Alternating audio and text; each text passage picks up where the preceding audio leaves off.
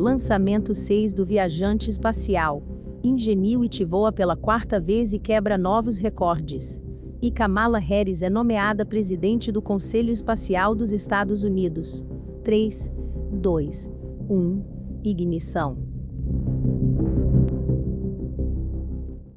Nesta sexta-feira, 30 de abril, o Ingenuity conseguiu ir mais alto e mais longe do que foi em seus outros voos.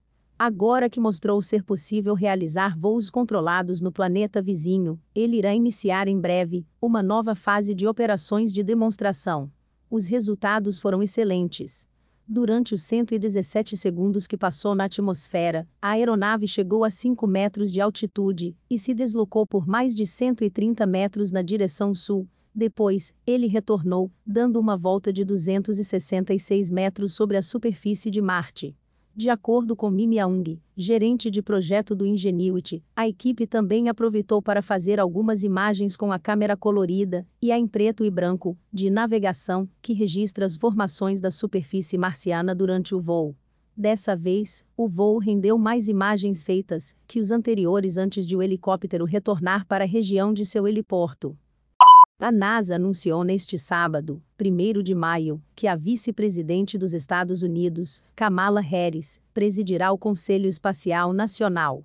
O vice-presidente Lyndon Johnson foi o primeiro presidente do Conselho Espacial Nacional, quando a América inicialmente se aventurou além da Terra, afirmou o senador Bill Nelson, confirmado nesta semana como novo administrador da NASA. Agora, a vice-presidente Harris coordenará os esforços de nossa nação para garantir que a América continue a liderar no espaço. É um momento emocionante para nosso programa espacial, concluiu Nelson. De acordo com ele, Harris é a pessoa perfeita para liderar a política espacial do governo federal, que está cada vez mais complexa, com muitas nações no espaço.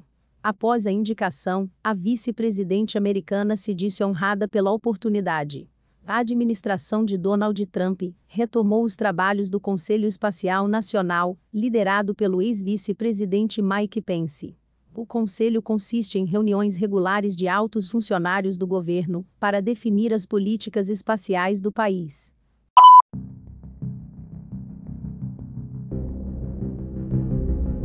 Os links das matérias estão na descrição do episódio e tem mais informação no Twitter do Viajante Espacial. Obrigado por ouvir e até a próxima viagem.